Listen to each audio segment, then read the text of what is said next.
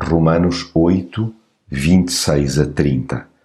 Da mesma maneira, também o Espírito nos ajuda a nós, que somos fracos.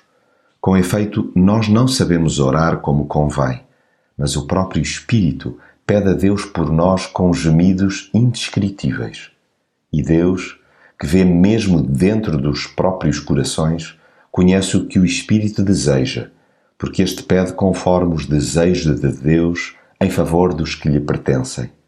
Nós sabemos que tudo contribui para o bem daqueles que amam a Deus, dos que são chamados segundo o seu plano. Pois aqueles que Deus de antemão conheceu, também os predestinou para serem semelhantes ao seu Filho. Desse modo, o Filho é o primeiro entre muitos irmãos. Deus chamou aqueles que predestinou. Aos que chamou, também justificou. E aos que justificou, também glorificou.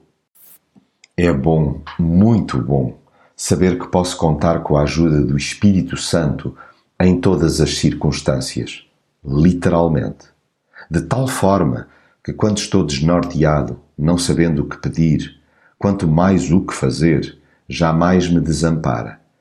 Nessas minhas fraquezas, sou levado ao colo perante o Pai para ser consolado e orientado.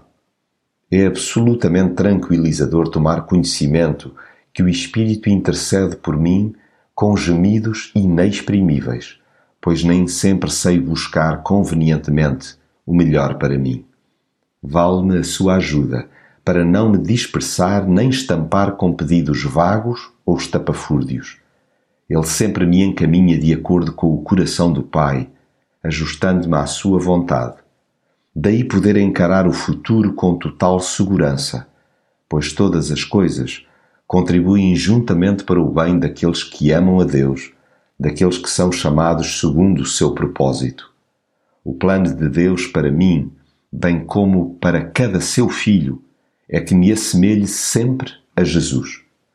Que descanso ouvir aos que predestinou, a estes também chamou, e aos que chamou, a estes também justificou, e aos que justificou, a estes também glorificou.